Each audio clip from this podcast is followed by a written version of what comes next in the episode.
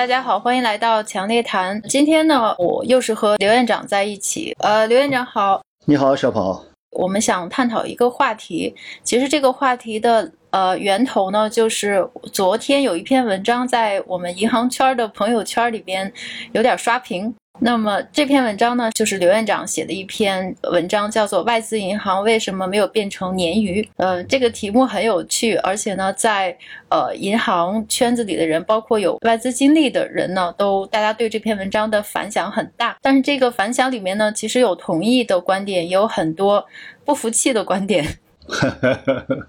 所以今天就是想，呃，也借助这个机会跟刘院一起聊一下这个外资银行的题目。我们也想看看，就是说这个外资银行究竟它是一条什么样的鱼。在开头之前呢，也想跟大家介绍一下为什么我想跟刘院长讨论这个话题。因为我们两个人呢，其实都有外资银行的经历，就是所谓的主场和客场不太一样。对，刘院长，您可以介绍一下您自己的就是外资的经历。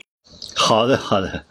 我是中资银行的，但是在香港的角度来讲，我也算是外资银行。也就是说，呃，我原来在农行香港分行做过，而且是去了两次，每次有四年多时间，呃，应该讲时间也不少。那么有那么一些体会，呃，同时呢，呃，我从八八年开始干国际业务，那么到农总行呢。当副总经国际业务部当副总经理，也是分管境外机构一块工作。那么和外资银行的同事呢，打交道比较多，了解一些情况吧。然后也有一些观察，当然就包括我们农行，呃，到境外办机构，也要到其他一些国家去考察，或者说和当地的监管部门进行交流。那么也了解了不同的地方的一些情况。嗯呃，刘院长的经历非常非常的丰富，而且呢，刘院长曾经也是刘行长，也是呃我们中资银行在呃香港一个非常重要的呃一家一家银行的一个管理层管理者，所以您的理解是比较深刻。那我的经历就完全我跟跟您是。不太一样的，因为呃，但是我的经历比较完全。我在外资银行的外国的总部，以及外资银行在中国区的呃分部和子行，以及中资银行在香港的呃呃银行呢，我都工作过。对，所以你比较全面。所以我我对您这篇文章里讲的就所有的点呢，我都有经历过，也很有也很有感触。今天呢，我就想跟您就是就您这篇文章里谈论。过的一些问题来讨论一下，但是我是想代表反方，因为您的这个文章里的很多观点呢，我非常赞同。但是作为一个在外资银行，呃，真正工作过，并且同外资银行的管理层有很深的，呃，怎么讲呢？沟通或者说理解过程的一个普通的员工呢，嗯，我觉得您有一些呃点呢，我们还是可以一起讨论一下。好，嗯，那首先呢，其实。呃，我看您这篇文章，其实我看完之后有一个最大的感觉，就是我相信很多人也有，就是一个主场和客场的问题，就是我就把它概括成是主场悖论，因为不管是中资银行在外国，还是外资银行在中国呢，其实都会遇到这个主场的悖论，所以呃，所以如果我们这样比较的话，我个人感觉是不是非常的客观？比如说，呃，我举个例子，我可以把这件事情，就是银行在不同的国家运营的这件事情，就比作我们足球的主场和客场。那如果说我们都知道国外的球队到我们这儿来踢球的话，我们是主场，那就相当的有优势了。首先，我们有氛围，我们的球迷都是自己人，我觉得。球迷是自己就已经是非常厉害的事了。如果在这个主场踢球，你你被几万人或者甚至是几十万人在一起鼓励的话呢？首先，嗯，这种感觉就不太一样。呃，另外呢，在主场呢，其实呃，裁判他的判罚的尺度，我觉得也是有区别的。因为呃，在主场你会有可能会向主队来倾斜了，因为裁判也是人，而且裁判可能会受到主场的这个。观众或者说球迷的影响，就是说他可能会对会有球迷的压力，会做出一些误判呢等等。还有一点就是场地和环境，嗯，因为虽然我们看起来球场好像长得都一样，实际上这个尺寸还是真的不一样的。我也有呃看看了一些资料，其实根据这个呃各国联赛的规则呢，其实你可以制定出不同的场地的规格。就比如说，如果你是一个非常呃喜欢短传或者快攻的球队，然后你到了一个客场，它的联赛的尺尺寸呢是很宽的。那这样的话呢，宽度增加可能就会导致球员间的间隙变大，然后你的误传就会增加。所以这跟我们的银行监管规则在各个国家是不同的，那它也是很有关系的。我觉得，呃，也是一个主场悖论，就是因为主客场的难度、难易程度是不同的，所以其实这也就像外资银行，它在自己国家运营和突然间，比如说来到我们国内来运营，它的首先呢，管理层可能是他对呃在客场，就是说在其他市场运营的结果的期望是不一样的，所以他可能这个战术选择和你是否全力以赴、完全的发力可能不一样。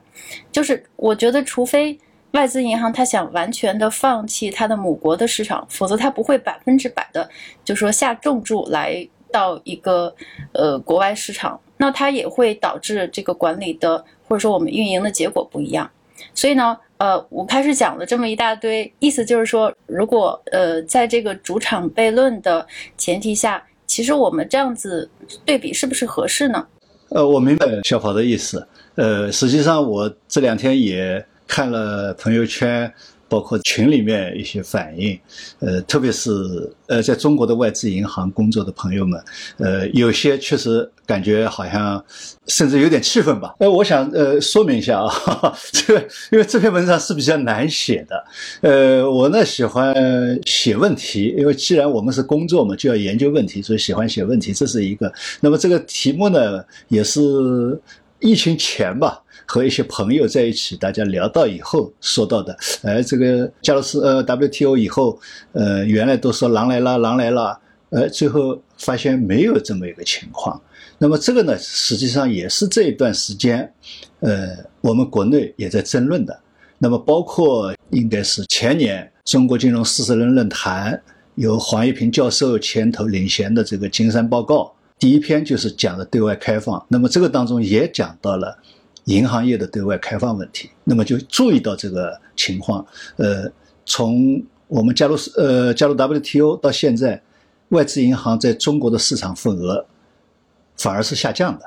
所以从当初狼来了，最后反而市场份额是下降的。那这是为什么？那么当然就有个检讨。那么也有说，那就说明银行业的对外开放或者金融业的对外开放还不够。那这里面就有一个怎么来评判标准的问题。所以我觉得呢。呃，不一定是这样。实际上，当时我也有这个说法。实际上，从开放够不够的角度，呃，不一定。所以这篇文章也是想从这个角度说一下。某种程度来讲，就是说，就像你讲的，有个主客呃主客场的问题。那么我文章的最后也讲了，还有人家每家银行自己的策略问题，他到你这里来想要做什么，那么可能并没有想要到你这边来浑水摸鱼，对吧？那么或者说到你这边来主导你的金融，这个是没有，这是一个概念。那么第二个呢？我想我也不是说要来做对比，说外资银行和中资银行哪家厉害的问题。实际上，呃，我只是想，为什么它没有成为鲶鱼？原来我们以为它是狼，结果它连鲶鱼都不是。那么从这个角度来讲一些，呃，它哪些方面，所以使得它。不能成为鲶鱼，更不要说是狼。主要是从这个角度讲的。那么这个呢，呃，有你讲的主客场的原因，某种上不是一个就是说中资银行和外资银行哪个更能干的问题，不是做这个对比，而是在中国这个市场上，外资银行进来以后，它受哪些方面局限，使得它不能完全的或者正面的。和中资银行进行比拼嘛，所以这个里面没有说比高下。我后面特别要强调这个问题，就不是要比高下。呃，你刚才讲的这个，呃，组合场的问题都存在。呃，中资银行跑到国外去，包括外资银行到其他国家也一样。美国的银行到其他国家，那么欧资银行到美国去都有这些问题。对对，那我现在我现在其实明白您的一个就是写这篇文章的出发点了。他可能不是说，呃，中国队。对外国队，它不是这种比赛，可能是您是您您是把外资银行自己在中国发展的一个变化列出来，就是您刚才讲的，就是它自己业务量的增量是下降的。呃，虽然说您在这个文章里提到一个数据，就是一九年底，去年年底，就是外资银行的规模只有五千多亿人民币，就可能是连我们最小的这个股份制银行都不到一半。但是如果说只是比这个呃这个盘子大小的话，可能没有什么意义，但是您从它的这个外资银行自己的发展来比，它是一个下降的趋势，这个可能会说明一些问题。呃，不，只能这样讲，就是说，呃，我实际上这个我在前面都已经，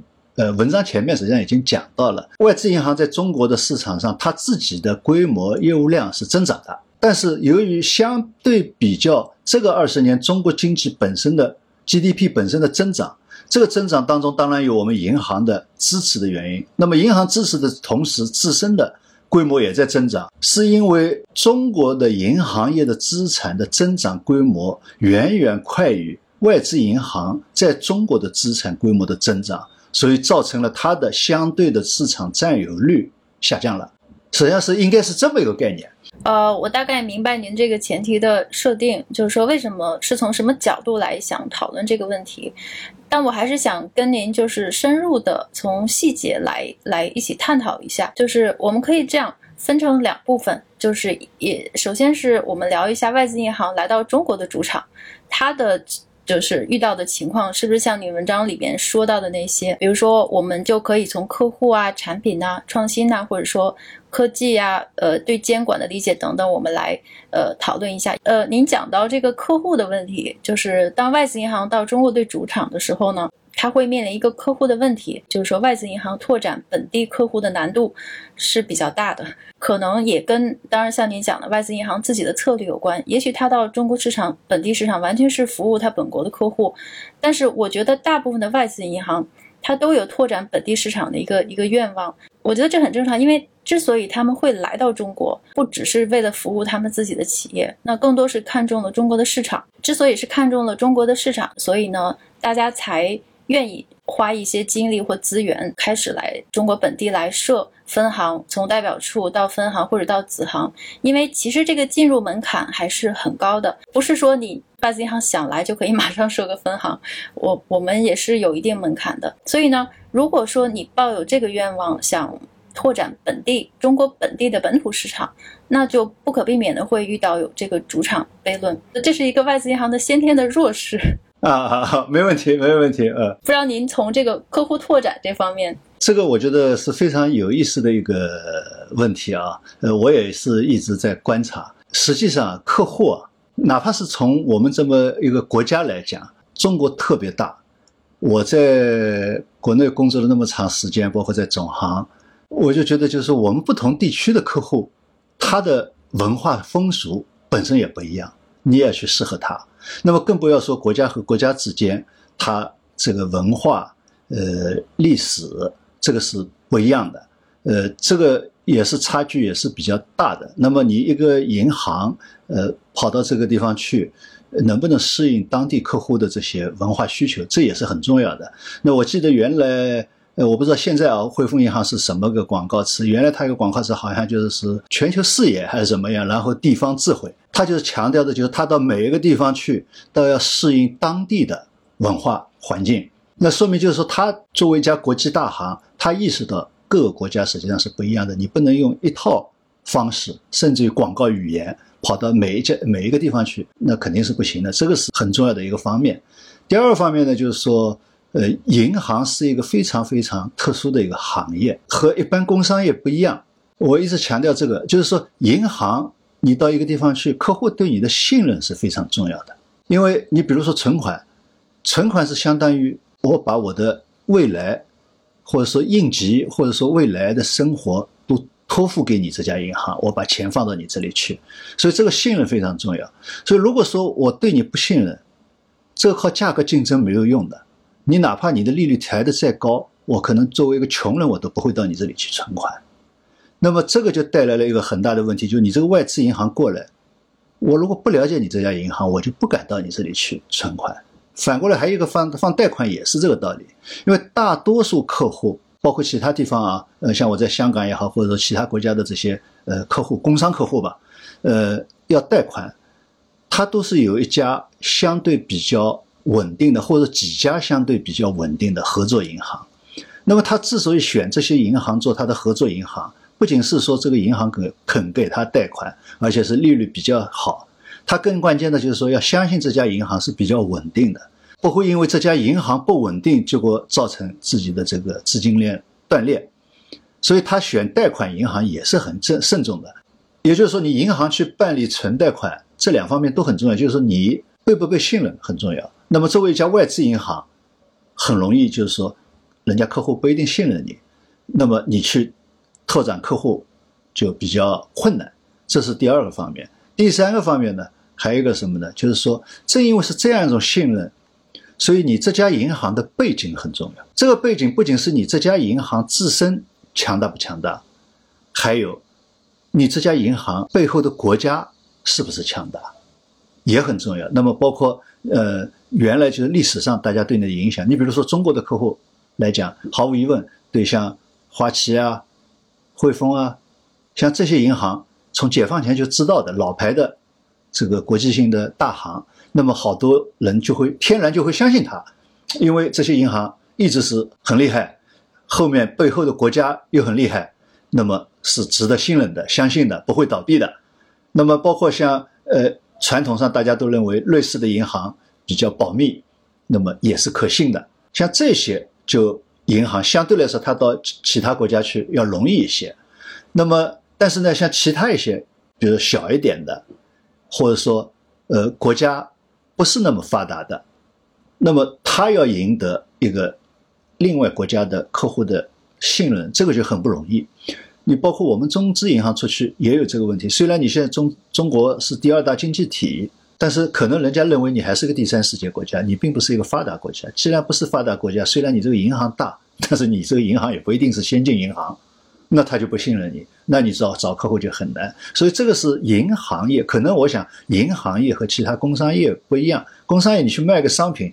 你说这价格太高，我卖不出去，卖不出去，我价格低一点就完了，对吧？那么这个就可能不行。所以这个是呃，不是一个简单的。经济理论问题，实际上就是说，呃，就像你刚才讲的，它可能不一定是一个经济理论问，而是一个文化背景问题，还有一个就是说历史观念问题，这个看法就不一样。对，所以其实从客户这个角度来讲，因为您刚才也提到，就是说，可能我们国内有一个声音，就是，呃，外资银行之所以在市场占有率方面并没有达到预期的效果，它可能是我们的开放力度还不够，但是至少呢，从客户拓展这个角度来讲呢，呃，也许跟国家的政策不是说关系特别大，因为这是一个非常微观的具体的银行运营层面的东西。呃，我自己的体会呢是，实际上我不能说代表所有外资银行的意见，那其实。对一些呃相对较小的外资银行，像您刚才讲的，首先对于本地客户市场的了解和客户信任的问题，如果你本来就是像花旗呀或者是汇丰、渣打，可能这个遇到的挫折就会小一点。但是如果不幸你是从一个第三世界国家，呃或者说不是那么发达的经济体过来呢，你的确会遇到这种情况。但是在遇到这种情况的时候，呃，我的第我的感受呢是，这些外资银行并没有觉得是因为，呃。政策的问题，嗯，它实际上是本着一种就是对自己对本地风险这个市场把握不大，它其实是出于一个自自己的自我保护，就是说可能是中国人民我们的客户银行客户的表现跟本国的差异比较大，或者大家思维差异比较大，嗯，所以从客户的角度来讲呢，就是普遍反映呢，他倒就是赢得客户的信任这个难题倒没有。我我预料中的那么大，因为其实我们的 国内的呃，就是说银行银行服务使用者的风险承受能力还是比较大的。嗯，我怎么说呢？就是说，可能大家对于银行的品牌效应并不是那么的敏感，不是说因为呃看到一家没有见过的银行的名字，他就不会去试。呃，尤其是一些中小企业，呃，我们曾经在沿海的。广东沿海地区就是服务过一些中小企业，呃，当然了，可能是因为他的需求属于贷款方面的需求，他其实也不太在乎你是从哪来的银行或怎么样，只要你能够快，就是说你你要能够在最快的这个这个速度下，然后额度充足的情况下满足我的需求就可以。我太我其实不在乎你是从哪儿来的银行。对对对对对对。所以呢，我觉得这个还是要细分，可能大家不同的类型的银行，你面对不同的客户。客户的策略就非常重要。对对，其实说到客户呢，呃，我们就可以延伸到一个创新，或者说产品的创新。嗯，就是您的文章里也讲过，嗯，我自己也深有体会了。就是说，呃，我们说不说太远，就说说回到十年前，那个时候外资银行进入中国的时候。虽然也有说狼来了的一点声音，但那个时候的声音已经没有那么强了。必须承认的是，这些外资银行，嗯，他们当初在看中国市场的时候，尤其是在看中国的银行同业的时候，其实还是有点居高临下的。也许不是说看看不起你这家银行，或者说你你们就是中国的管理不好，他呃有一部分的居高临下感呢，是从经济周期或者说我银行运营的历史来看的。比如说，有些银行它经历过 N 轮的经济周期，然后呢，它保持了屹立不倒。就是说我我这家银行在经历这么多呃经济危机啊、经济周期之后，我依然是一家就是七十年、八十年甚至百年的银行。呃，我仍然可以运营的很好。那从这个角度来讲呢，他看中国银行就是有点居高临下。你们中国银行才发展了多少年呢？才发展不到三十年。你你的经验肯定没我经验多，所以让我来教教你怎么管理风险，怎么控制这个经济周期的动荡。所以他是从这种视角过来，他也是拿着这种就是理念过来跟中国的同业来沟通的。这个理念呢，实际上开始是很有用的。因为我们的银行确实是，如果说经历经济周期这一点呢，确实是有点心虚的。因为我们三十年来一直在往上走，并没有说一个大的经历过一大的周期。我的经历就是曾经跟就代表外资银行跟国内的很多当时呃也非常优秀的银行一起呃一起做项目。那当时呢，我们的我们自己的定位就是一个咨询师，或者说一个呃经验丰富的老法师。过来跟您讨论一下我们经历的经济危机，我们觉得应该怎样运营才是一个最持久的？那呃那个时候其实呃中资银行呢也呃说说实话呃也是非常非常的努力好学，可能正是因为大概十年前左右那个时候正赶上银行业的就是就是它的发展一个爆发期，所以它呃大家都是很真诚的想大干一场。嗯，也许就是但心情不一样。就是总行的领导呢，他因为看到了你外资银行就是经历过经济周期，他作为一个高层的管理者，他可能更想学习这部分的。但是实际上，我们的呃国内银行同意在具体的实际操作层，比如说分支行的一些前线的呃团队呢，他反而是。不屑外资银行来教我怎么管理风险，因为他知道，就本地市场你肯定是没我知道的多。也就是想呃跟您分享，就是从产品创新这一块呢，您是讲了这么多年，好像几乎看不到有外资银行非常有有影响力的创新。我我明白，我明白，呃，小华你这个意思啊，是这样，就是说可以这样说，一直到现在，我们大多数的银行工作人员都是认为外资银行。比中资银行要先进，包括这个金融产品的创新上面，包括创新管理的创新，呃，产品的创新，员工的培训啊这些方面，呃，依然是中资银行真诚的要学习的，而且许多中资银行的同事都是真诚的觉得外资银行要先进。那么你包括就是说，当初呃零四年以后，我们开始要做理财业务啊什么。说句实话，那个时候提出来了要做理财业务，就不知道要怎么做理财业务，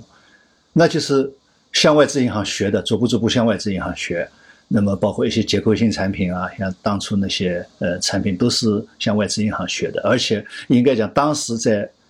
国内的外资银行，呃这个方面也是走在前面的。就到现在为止，中资银行的大多数人。依然是认为要向外资银行学习，好多方面思想理念、经营理念都要向外资银行学习。那么，这个我文章里面讲到的是什么呢？是在中国这个市场上，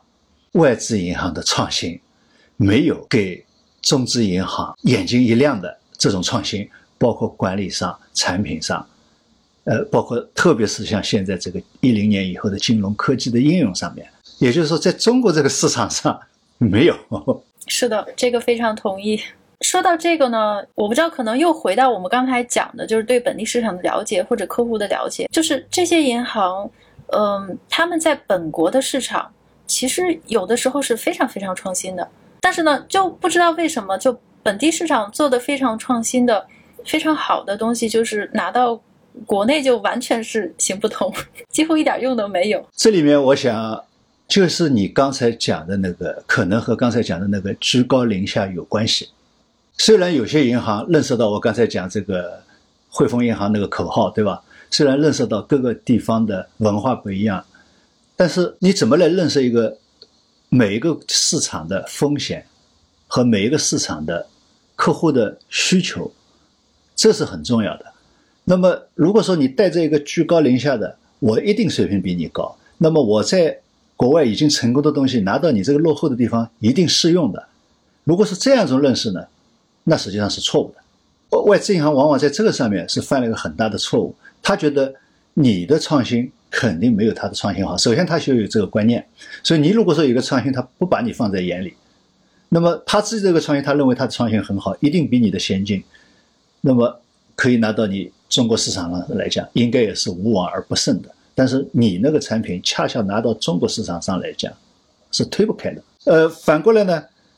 所以有的时候这是一个矛盾。外资银行它在总行它有好多好的产品，好的理念，但是呢拿到中国市场上呢，它就没用，也没有人响应它这个东西。但是中国市场上有的一些新的东西，我看有些外资银行的交流，他们也很想做，但是跟总行一汇报，总行就否掉了，而且没办法解释，也没办法解释。那么这个里面就是说和这个居高临下的想法，我觉得是有关的。嗯，可能这还是跟银行的这个行业，它的所谓所谓我们在谈论银行产品创新的时候，其实它还跟，比如说卖一部手机，不是 i iPhone，你或者说这个 Google 的 VR，你有一个新的很好玩的东西，或者说非常创新的产品，然后你卖到其他国家，可能会打开当地市场，但是银行的产品是非常深入的跟你本地的消费者或者说客户以及你的。本地的这个经济运行的逻辑是深入嵌入的。所谓创新，就是原来没有的需求被你激发起来了，或者说你正好能够解决这个需求的点。那对于银行的产品，其实银行就是一个钱的生意，但是钱在任何世界上都是一样的，很同质。那所以你这样的创新，如果你没有跟本地或者说真正的客户的需求结合，我觉得你很难叫它创新。是，所以所以就是说，比如说我们。呃，这些年来，中资银行，比如说国有大行也好，股份制银行也好，包括我们的一些城好的城商行、农商行也好，他们都在创新，而且有的时候会在至少在一定的市场范围内，它的创新使得它市场占有率提高了，而且影响到其他银行要向他学习，跟着学。像这些，我觉得就是，我就在这个意义上来讲，外资银行在中国的进入中国的外资银行，它没有。这样的创新，因为这个是很不一样的。我就就我举个最简单的例子，呃，为什么说不同的地方的客户是不一样的？你比如说我在呃农行浙江省分行工作的时候，我们当时也要抓这个所谓的非银行呃非利息收入嘛，对吧？那么代理保险做代理保险，那么保险当中也有代理一些那个理财型的理财型的保险产品，收益高一点，又可以做保险。但是我们就发现两个有两个地方就很不一样。你比如说在嘉兴地区，它这销售的很好，在温州地区就很难销售出去。同样的产品，你同样进行宣传，它就很难销售。后来就仔细分析，什么原因呢？因为嘉兴这个地方一直是一个鱼米之乡，总体上老百姓比较讲究安定安逸，所以它的风险承受能力比较小。这样呢，看到有你这样的产品，又可以保险，又有的这个投资收益，又比较稳定，他就愿意买这个产品。但温州那个地方的人呢，他喜欢经营，就每个人都有经营的头脑，而且愿意去冒险。那觉得你那一点回报率对他来讲毫无意义，而且呢，买了你的产品，流动性没有了，他希望他的钱随时可以出去投资赚钱去。所以后来我们改变了一下方式，那也就是说。你这个保单可以做质押，我可以给你贷款，哎，他就觉得这个好的，等于说流动性有了，流动性有了，他随时可以出去投资赚钱去了，所以这个就是同样在一个省，两边的老百姓他就不一样，更何况国家和国家之间。所以这个如果说我们做银行产品，就不是一个简单的说，哎，你这个产品到底好不好？这好不好，实际上就具体看到某一个群体。对，您您说的很对，非常同意。而且我们说到创新的时候，还会引申出一个问题来。其实，呃，根据我的体会，嗯，首先，其他的国家呢，他看中国市场的创新，我们就说看中国整个整体的创新，包括金融创新、科技创新，他们是非常羡慕的。就是说，对于中国的创新，大家是没有没有质疑的。但是呢，呃，银行。是完全相，就是说他的创新想跟科技公司学，或者想看看中国市场一个新的商业模式，他想学，但是，嗯，几乎没有人说我会完全 copy，或者说中国银行的做法，就是说银行的产品，因为他从可能从这个大家内心深处，大家有一个结，就是说中国的创新，因为我们也看过很多了，像 P to P，就是创新经常会以一地鸡毛来收尾。然后呢？当然了，因为因为中国人的创新基因很强大，一地鸡毛之后会产生一个新的模式，然后有可能再一地鸡毛等等。所以呢，呃，外资银行它心里会有个结，就是我经历过这么多经济周期，然后我我我什么样的这个大风大浪我也见过，所以说我们的这套风控体系或银行的运营体系，包括产品的这个这个创造体系呢，都是经过就是考验，或者说，嗯，一句不恰当的话。外资银行可能更规矩，就是相比于中国，中国的银行包括其他行业的创新，呃，你们所谓的创新只不过是在没有约束的情况下抓住了一个点，然后突然爆发而已，但最后结果还是很不好的。我我我我想这样啊，因为讲这个问题容易情绪化。呃，昨天我也发现有几个朋友也是这么说，呃，也讲到这个问题，意思里就是说你这个中国的创新都是绕监管啊，闯红线啊。我们外资银行不敢啊，呃，这个对，呃，这么说吧，就 P to P 这些是另外一个概念，它不是银行的创新。我呃，我们还是讲银行，讲回银行来，呃，特别是巴塞尔协议以来，应该讲，呃，外资银行越来越重视法务这一块，就合法合规这一块，外资银行应该讲越来越重视。那么在这个之前，我觉得外资银行在内部管理上的规范性。这个是它有一直有这个传统的，我觉得就外资银行内部啊这个管理的规范性、流程的这个流程的要求，呃，这个一直是比中资银行要做得好。那么中资银行呢，呃，相对来说是喜欢打阵地战、游击战的，所以有的时候灵活性会高一些。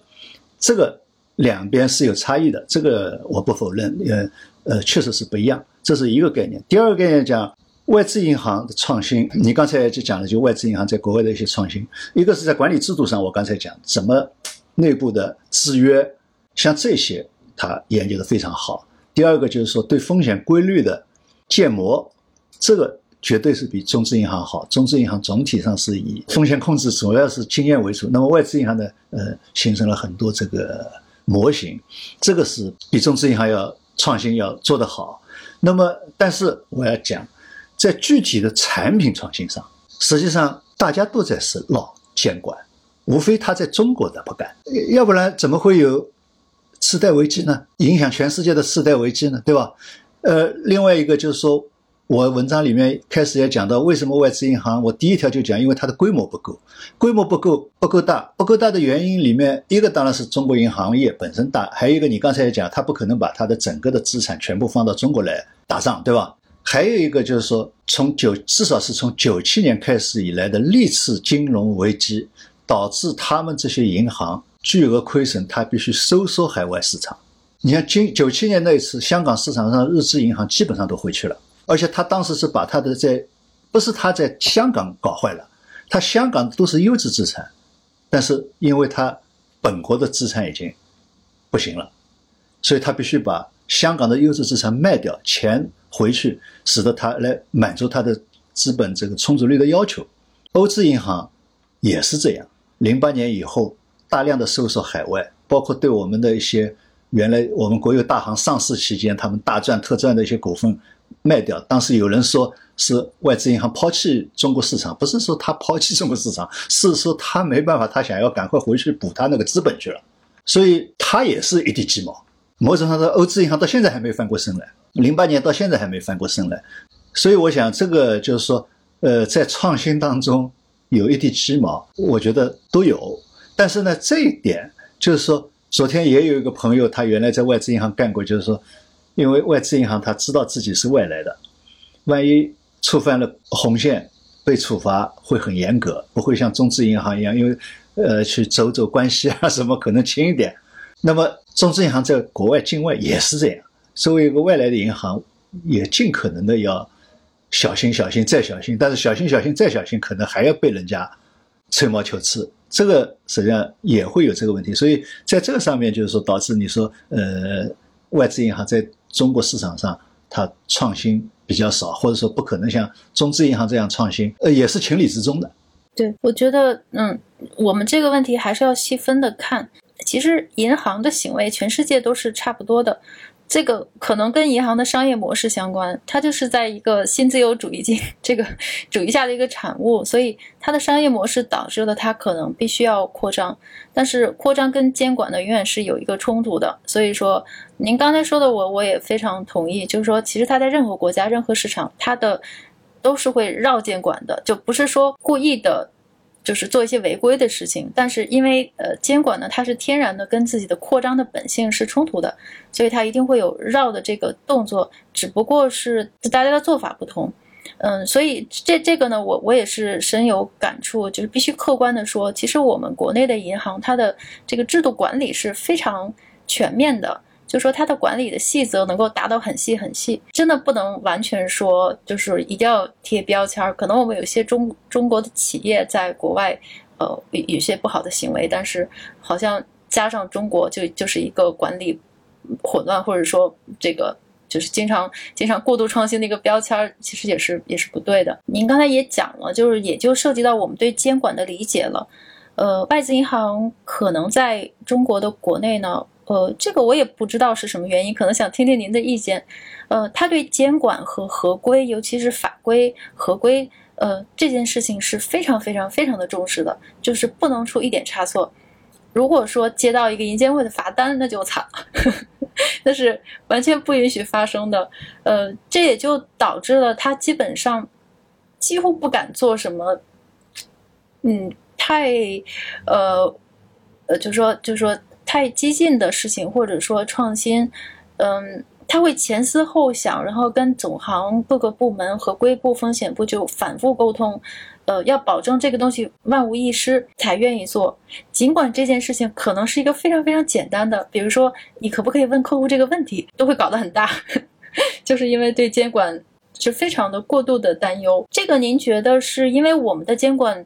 太严格吗？呃，我我不知道，就是说，我觉得就是说，中国的监管也是在不断的进步当中，而且它也是在不断的学习这个国际上的一些先进的经验。那么，特别是最近这个十十年来，呃，我们这个监管越来越完善，同时呢，也更加和国际的一些接轨。呃，这个是做得非常好的。当然，就是说，在整个这个呃银行的业的这个发展过程当中呢，呃，监管呢，它也会不断的进行调整，对它的一些监管政策进行调整，来适应这个市场，适应市场的需求。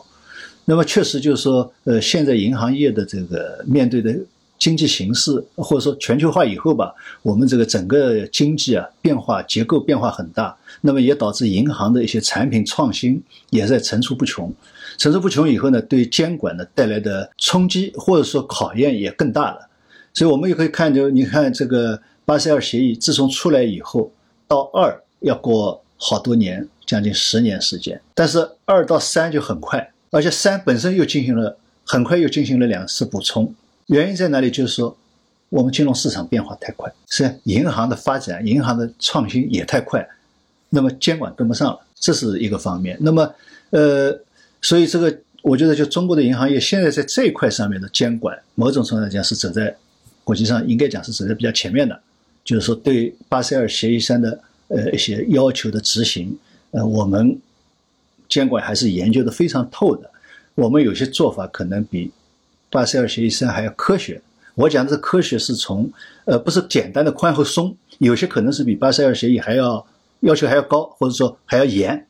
那这个严呢是有它的科学性的，而且是适应于中国这个市场本身的特点，或者说中国银行业的一些行为方式的问题。那么它就会做一些调整，所以这个是一个方面。那么再一个呢，就是说，确实相对而言呢，中国人有的时候更会讲究一些灵活性啊。这为我的体会，他会对这些规则在执行过程当中的一些具体问题，会有一些具体的这个处理方式。这个时候可能就是说，呃，外资银行在这个方面的把握，可能就不会像中资银行那么拿捏的准，那么他就不太敢。这是一个，再一个呢，就是说我文章里面讲到了，大多数外资银行都是采用的条线管理。条线管理以后呢，它包括子行，虽然你是独立法人，它也是条线管理，所有东西都要到总行。但是呢，总行那边的部门领导，他实际上对你中国市场、中国的法规、中国的监管并不熟悉，也不了解，或者说了解也是皮毛的。那么这样呢，就是说。他又带着自己的一个国家的监管的理念来看待你中国的监管，那么这个就会形形成很多错位的东西，那么使得就是说在中国的外资银行的，比如说分行也好、子行也好，就很难动弹。它既要受到中国监管的要求，又要受到它本国监管的要求，还要受到总行的约束，所以它就动弹不得。是的，是的。这些都是一个可能我们还是要慢慢去适应，或者说大家互相磨合的一个过程。那我现在也想开始跟您讨论我们第二个话题，就是我们反过来想，就是当我们到了人家的主场上，就是我们中资银行在全球范围内，或者说嗯海外呀，像香港啊等等。这个中资银行的扩张，我们是不是也遇到相同的问题？或者是说，呃，是不是因为我们背靠着中国这样一个大的市场，或者我们比较呃在发展上面，或者是业务方面比较有话语权，是不是就是人家的主场对我们的要求，或者说我们遇到的问题就不一样呢？呃，实际上我写这篇，某种程度我也希望我们的中资银行的总行的领导们也能够看一看我们的出去。也同样遇到这些问题，因为我们好多人可能会有一个误解，就是我为什么特别强调银行业的特殊性？实际上这两天，呃，我这个文章发了以后，好多投行的、证券公司的，呃，包括保险公司的，呃，他们都说他们遇到的问题和这个是一样的，就包括出去的，包括进来的，呃，外资进来的，他们也遇到，就是说不仅是银行，等于说其他金融机构到这个主场，他都遇到这个问题，那么。我们往往会有一个概念，就是说这两年，呃，这个几十年，我们改革开放以后，我们许多行业都打出去了，对吧？占领了世界的市场百分之多少，百分之多少？那你银行业也可以啊，呃，你现在就所以往往而且往往是这样比，就是说，嗨呀，你这个银行业，你这个这么大的银行，在国内占有这么大的市场，你在国外只占了这么一点，和你这个不成比例啊，这东西实际上不能这么考虑的，完全是两回事。所以呢，就是说我喜欢，就是说文章应该是能够让人家有一个思考的余地，你别把话讲完了。但是我觉得，就是中资银行，你刚才提这个问题非常对，就中资银行出去也会遇到这些问题，这是一个。第二个就是说，我前面实际上已经讲到了，呃，包括文章里面我也说了，为什么中资银行不太好讲？因为你中资银行去的是几十个国家，每一个国家每一个地区实际上是不一样的，它的监管政策啊实际上是不一样的，文化不一样的。那么讲一百五十多家的外资银行在中国，不管什么是中国总是一个统一的市场，还好讲一点，对吧？但是每家银行本身背景不一样，它的策略不一样，你也讲不到完全讲到位每一家银行的情况。那么我们到每一个国家去，实际上也是不一样的。首先，你比如说前面我们讲到的一个监管问题，大多数国家吧都不会希望或绝对不会让外资银行来主导这个国家或者地区的银行系统。那么世界上我看了一下，就比如像香港，它是一个殖民地，原来是殖民地，所以它留下了一套以外资银行为主的银行体系，特别是原来汇丰、渣打为主的、为主导的这么一个银行体系。那这是一个历史遗留问题。但是你像新加坡，原来也是殖民地，但它独立以后，它很快的就慢慢慢慢就把自己国家的银行就建起来，而且是以自己国家的银行为主导。但是同样，要两个在竞，新加坡是和香港在瞄着香港在竞争的，它好多政策啊各方面都是瞄着香港在竞争的。它对外资银行是有限制的，没有香港银行开放。对本地业务、在岸业务，它实际上都有很多限制，所以它不同国家它都会有一些。那么而且呢，在监管当中，它会对外资银行某种上就是说，虽然文件上没有，它实际的监管当中它会更严。是的，是的，你有有体会吗？对对，这点其实很同意您。您刚才举的两个例子，其实还算是轻的，因为新加坡和香港都属于一个外派，就是外放型的经济经济体，它本来就是会国际金融中心。对，但是如果您再看其他的国家，一些呃比较内敛的，比如说像东南亚的一些国家，比如说像泰国等等，其实他们本地的情况或者说格局呢，或者对对待外资银行的态度，其实是跟呃中国。差不多的，也就是说，他们其实对外来的东西是非常监管是非常严的。这是为什么？我们举个例子，比如说像泰国，其实渣打、汇丰这些大的外资银行在泰国本地是完全没有竞争力的，甚至是渣打的所有的零售的业务已经卖给了本地的银行。所以说，我觉得还是要看国家的不同。香港和新加坡已经算是最好最好的环境了，但是中资银行在当地依然不是说要风得风，要水得水的。是，所以所以我就讲，就是说你到每个地方去，呃，我觉得就是说我文文章里来讲，就如果是从成文的规定角度来讲，中国的对银银行业的对外开放，我觉得应该是世界上最开放的经济体之一了。虽然呢有一些限制啊，这至少从成文的角度来讲，它已经是最开放的，就机构准入角度来讲是最开放的了。那么你比如像呃，我记得现在不知道怎么样，德国，德国它有要求的。就是说，你这家外资银行，它必须一个副总，呃，副行长或者叫副总裁吧，必须是德国人，他硬性规定的，必须是德国人，而且是要他认可的，不是说你去认可的，是要他认可的。再一个呢，就是说这个副总裁是具有一票否决权的，就是说你这个行里面的所有重要事情都需要他签字，只要他不同意了就不能干，哪怕你行长同意、一把手同意都没用，并且呢，这个副总裁。也有权利和义务，直接向监管部门报告，也就是说，可以不通过你一把手，他自己就可以跟监管部门报告。那像这种，像中国就没有，我们就没有对外资银行有这种要求，对吧？像他这个就要求很严，他不管你哪家美资银行也是这样，你就必须有一个德国人在里面，等于说有个内奸在里面。所以，所以这个就……但但是我必须，我必须这这这个我我有一。点不太跟您不太相同的意见，就是，嗯，其实如果您拿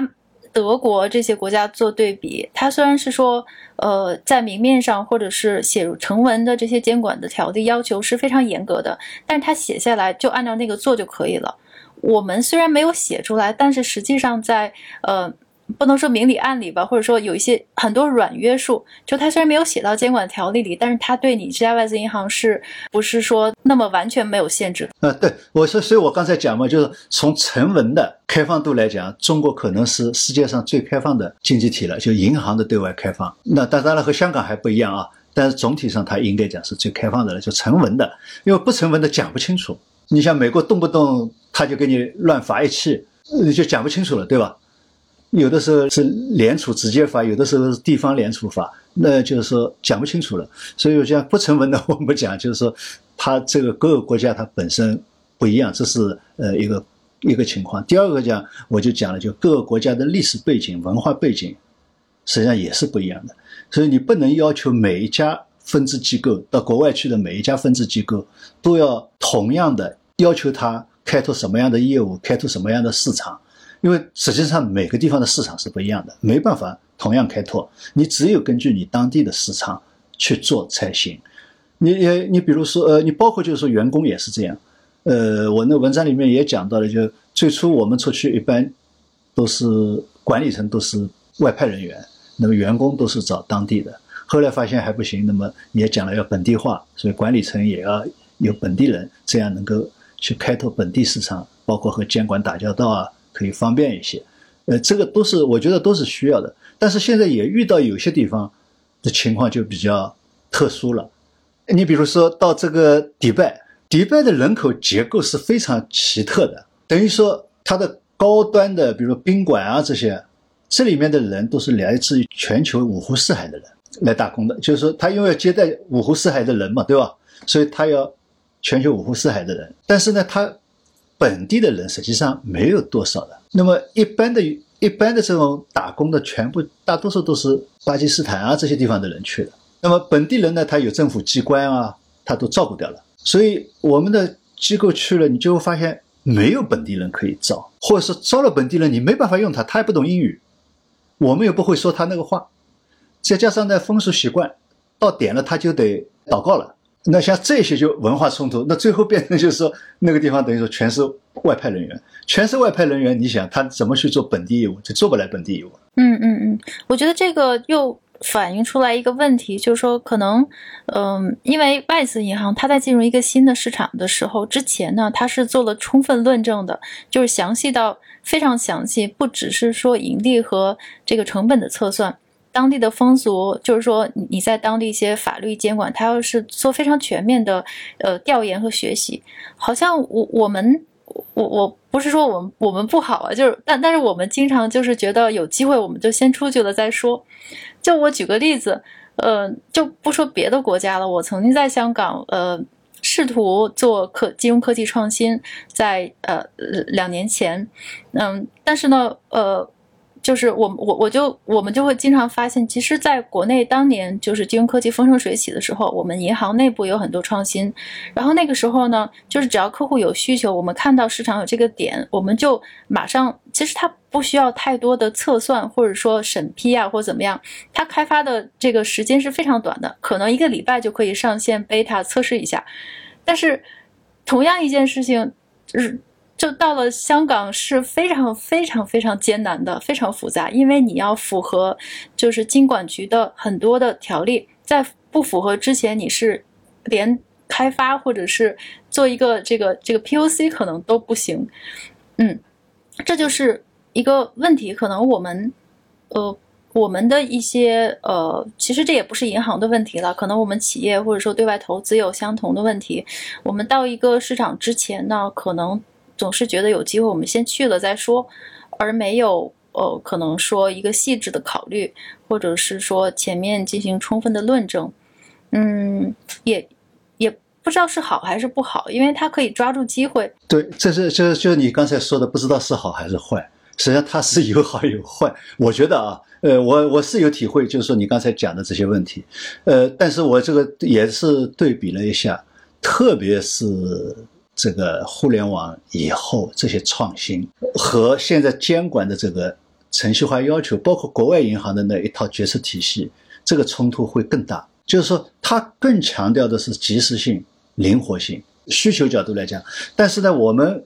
这个银行现在形成的这个一套管理体系呢？它更强调的是规范性、程序性，那么这个就带来一个很大的冲突。应该讲，我前面就讲了，就国外银行相对来说，这个呢，他更强调做一件事情先要算好投入产出啊，要多少人，要多少时间，我这个核算不合算？如果不核算，我就不做了，这是一个问题。第二个问题，特别是有了这个核心系统，就用用了电脑以后，因为这个跟手工做账不一样，对吧？你换一套系统。这个带来的整体的风险会很大，大家就是在这个创新当中，或者说包括就我现在有新技术了，核心系统是不是要换？换了，毫无疑问好处都看得到，但是谁都不敢保证在换的过程当中会遇到什么风险。那么这个呢，在外资银行就没人敢下这个决心，因为他这个程序决定了，他没人敢下这个决心以后，那只能办怎么办呢？那只有现有的。落后的核心系统上面不断的打补丁、打补丁、打补丁，我知道就好多外资银行现在还是打补丁的，所以在国内它为什么也没有创新，就是因为它没有这个钱投下去。那中资银行呢，在这个上面呢，就有点就是说像打游击一样的，哎，我看到了我就要做，我看到了我就要做，虽然也算，但是它简单的算一下，而且往往是算大账。我如果这个有的时候我们会为了一个大客户的一个要求去进行一个产品的开发。那么这个产品的开发只是大致算算，哎呀，这个企业跟我做业务，呃，贷款有多少，存款有多少，平时国际业务有多少，我回报已经有那么多了，那我投下没关系，就就投了，可能是投失败的。那所以这个决策的，你是保证百分之一百的没有失误和算一个大账哪个好？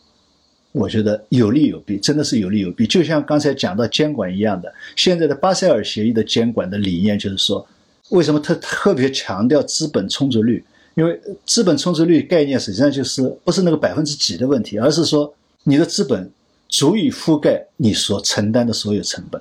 他希望就是你这家银行所敞口的这些风险能够被你的资本都覆盖掉，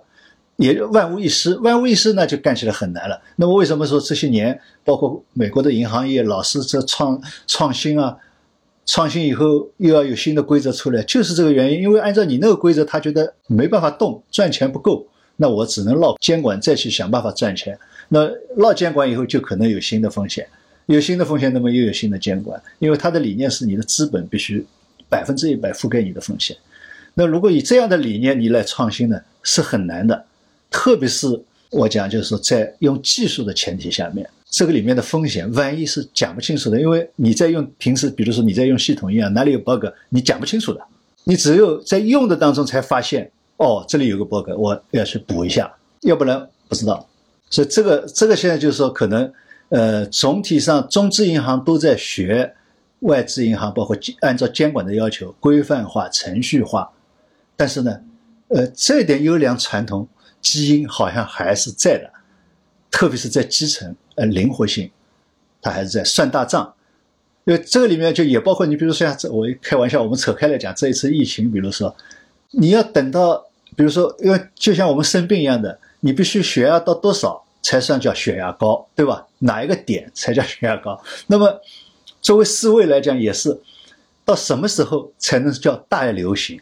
它不能预估这个病。毒会变成大流行，它只能说现在已经达到什么程度了？现在已经是重重大事呃事项了，还是说已经是大流行了？它必须有个指标出来，但等到指标出来，你已经来不及了。所所谓科学决策到底科学不科学，在这个方面，实际上我还是值得我们研究的。那么，就像我那么回过头来，我们讲银行一样，我开发一个产品，开发一个系统，或者说重新用个新的技术来替换原有的系统。这个当中的风险评估，我是要全部评估到位了以后才动，还是说基本上我大的算下来应该没问题，我就上。而且科科技本身有这么一个情况，实际上就是说它到底会在哪里出问题，你在事先不可能百分之一百都看到，只有在应用当中你才能够去不断的去完善它。那如果说你考虑到这个，掌握到这个规律的时候，那么也就是说你决策的时候。不应该追求百分之一百。对对对，可能我们还是要找一个平衡点的。对，这个这个确实是技术含量很高的事情。呃，最后我想跟您再讨论一个问题，就是，嗯，当然了，就是这个题目，其实如果要继续讨论，还可以讨论很长很长的时间，嗯，但是我觉得您您的这篇文章，其实如果我们再往深入再想一个层面的话呢，其实它也反映了我们就说中东方和西方文化的差异。就是首先我读完之后有一个第一个想出来的问题，就是说，难道就是我们世界上，呃？就是说，银行，呃，海外扩张就是反客为主的例子真的有吗？其实也有，但是我觉得这些例子会很少。像汇丰、渣打这样，原来是呃英国的银行，但是现在呢，基因里已经变成了一个亚洲的银行，它算是呃一就是某种程度上它是一个反客为主的例子。但是我觉得。就是除了他们以外，在亚洲的银行，可能是因为东方的文化的关系，它很少有这种呃扩张到全球，或者是深入到某国的经济腹地的这种例子，我觉得很少。它有可能是呃，我我自己在想啊，呃，也可以跟您也可以就是就我就举几个例子吧。对，我们就不说我们我们自己就中资银行海外扩张的成果。或者说扩张到什么程度？其实我们呃看中资银行可能扩张的或者说发展的最呃最广的可能是中行。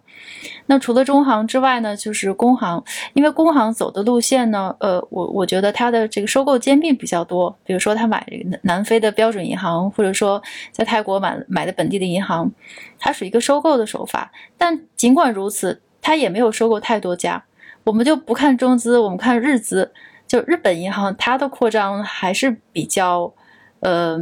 就是说，就是说，它的扩张的这个力度还是比较大的。比如说，就零八年经经济危机危机之后，那个 MUFG，呃，就是日日联吧，日联三菱三菱日联银行，它就增持了摩根斯丹利，所以我觉得这个也是力度也比较大。其他的日资银行，比如像野村呐等等，嗯，所以呢，呃，再看其他的这些亚洲国家的银行，呃，我觉得非常有意思的是台湾。台湾的银行可能是个例外，就是台湾有一家银行叫做中国信托 （China Trust），呃，它它是一家银行来的，它从上个世纪九十年代就开始在全球扩张，伦敦的、日本的、泰国啊，它也是呃，或者是开分行，或者是收购当地的银行，它在日本和泰国都有买过当地的银行，然后呢，他们现在的海外的利润呢已经是过半了，就说百分之五十的利润是来自于海外的。呃，但是呢，呃，我们看这个会不会是一个例外呢？就是亚洲的银行就是如此扩张，但实际上它背后是有政治原因的。对我曾经呃之前在呃国国外的某一个国家工作的时候，我跟一个台湾呃这个中国信托的印度的行长就是沟通过，嗯，他给我他就给我讲这个中国信托的历史的渊源。其实中国信托呢，它是呃它是一九六六十年代。呃，成立的，它是台湾的一个著知呃著名的企业家，呃，叫做辜振甫，他是国民党党员，他那个时候创立的，就是在台湾，他被誉为就呃陆港的红顶商人。所以说，实际上中国信托呢，它是因为台湾它不是一个独立的政治体，所以它呃不具有完全完整的外交的职能，所以呢，对于经济外交的这项职这个工作呢，就某种程度上它是交给中国信托。所以说，中国信托在全球呃这样子扩张呢，它其实也是呃也是有一些经济，就说台湾的企业在其他国家发展的这些经济外交的一些一些任务在身上，所以它才扩扩展成这个样子。所以说。我觉得亚洲的银行，它有可能是因为文化内敛。呃，我我们再比如看日本，日本的一些银行，嗯，其实我我之前在东南亚的几个国家工作过，就是日本银行在当地呃服，就是说服务客户的方式非常有意思。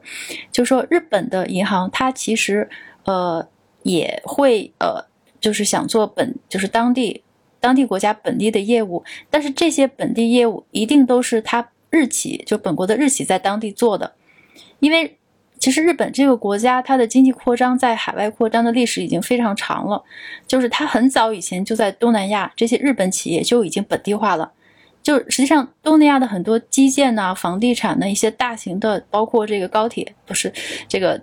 这个地铁等等的这些呃国计民生的这些业务呢，其实都是这些日企它过去在本地做的，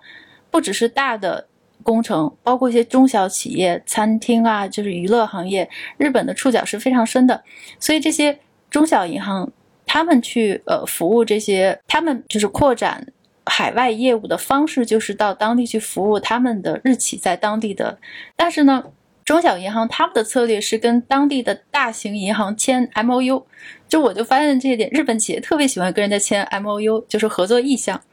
呃。在这个合作意向上，他就派自己本国的日本客户经理，就是派驻到当地银行的办公室里。他就在办公室里，就是用呃银行，就是当地银行的分行、当地银行的网银、当地银行的这个这个分支机构去服务他自己的客户。但是很有意思，就是日本的这些银行和当地的这些国家，他们彼此的合作也是非常和谐的。可能是因为就是他在东南亚的这个历史比较长，嗯，就是。就说他也不是说像英国或者说西方国家，他就到了一个国家，他就完全融入当地的经济，或者说他是想把自己变成一个当地经济的主导的地位，他就呃就是没有把自己当外人，就是一种非常扩张的那一一种感觉。所以我觉得这是不是也是亚洲的文化和就是东方文化和西方文化？因为亚洲文化比较内敛，它不具有扩张性，但是西方的银行呢，就是跟它的文化差不多，它到一个国家。或者说，呃，到一个经济体，它一定要深入内部，就是深入到经济腹地，就是呃，由自己来做主的这种感觉，也就导致了这两边的银行它的扩张的方式或者说程度不一样。是是有这个关系的，就是说，呃，你刚才讲这个文化差异，一个是扩张性的，一个是内敛性的啊。那么这个扩张性和内敛性呢，也和一个国家的历史有关系。当然，特别是和近代近代这个历史有关系。那么相对而言，就是说，欧美它是主导了，应该讲这个四五百年的近代历史。那么全世界的人都认为他们是先进的，我们是落后的。我们中国到现在实际上好多老百姓也是这么认为的，就他们是先进的，我们是落后的。这也造成了你是一个内敛的，呃，性格。实际上，这个实际上就某种上也是一种自卑吧。所以这个是有关系的。就我报，呃，一个是亚洲文化本身，儒家文化本身是比较内敛，这个是一个；另外一个是近代史历史也是造成了第二个内敛。第三个呢，从银行的角度来讲，本身就是一个现代资本主义的产物。那从我们大的概念来理解啊，是一个现代资本主义的产物。那么这个上面你本身就有一个内敛的问题。跑出去觉得总是比不过人家，对吧？这个是有的。那么你这个再讲，呃，这刚才呢你也讲到一个问题，就几乎我看到的，呃，银行到境外去发展，大多数是去跟着自己的企业出去的。那么这个当中，像日资啊、呃台资啊、韩资啊，他们这个表现的特别明显。主要到一个地方，到这个地方主要是因为这个地方有很多日资企业、韩资企业。过来的，这个是一个很大特点。还有一个呢，你刚才讲日资企业往往，呃，日资银行就那种合作方式，和他原来日资企业的和银行之间的关系也有关系，呃，也呃也是一个特点。就是日资企业和银行之间是一个主办行制度，所以呢，他可以要求你的总部就要求你在，比如说到中国来了，那你也必须还是要到这家日资银行去做业务，这是一个。第二个呢，就是。它的计划性很强，日资企业的计划性很强。总部，比如说今年我们发展要多少，那么你这个在中国的这家企业，你今年要产量要到多少，要怎么样？那么根据这个产量，它需要多少贷款，几月几号要，它都这个是年初都计划的清清楚楚的，所以它计划性也很长。那么这样呢，就是说你比如说你这个和当地银行，特别是。呃，第三世界国家它本身就是缺资金的，你日资本身又把钱带来了，又服务好这家企这家企业，跟我也没什么冲突，那就容易合作，而且一板一眼的，一板一眼的，就那么就和你刚才讲的，对，因为他就首先他目标就是为这些服务，我也不是扩出来不扩展出去，然后又计划的，一板一眼的，所以他和当地的银行也没什么关系，那么呃就没有什么冲突关系啊。那么像欧资、欧美资银行呢，它就是说。就前面你也讲，它就居高临下，我到这个地方来，我就是要怎么样怎么样的。那么当然他也有服务他的原来的企呃在这边的外资呃，相当于我们叫外资企业吧，合资企业吧，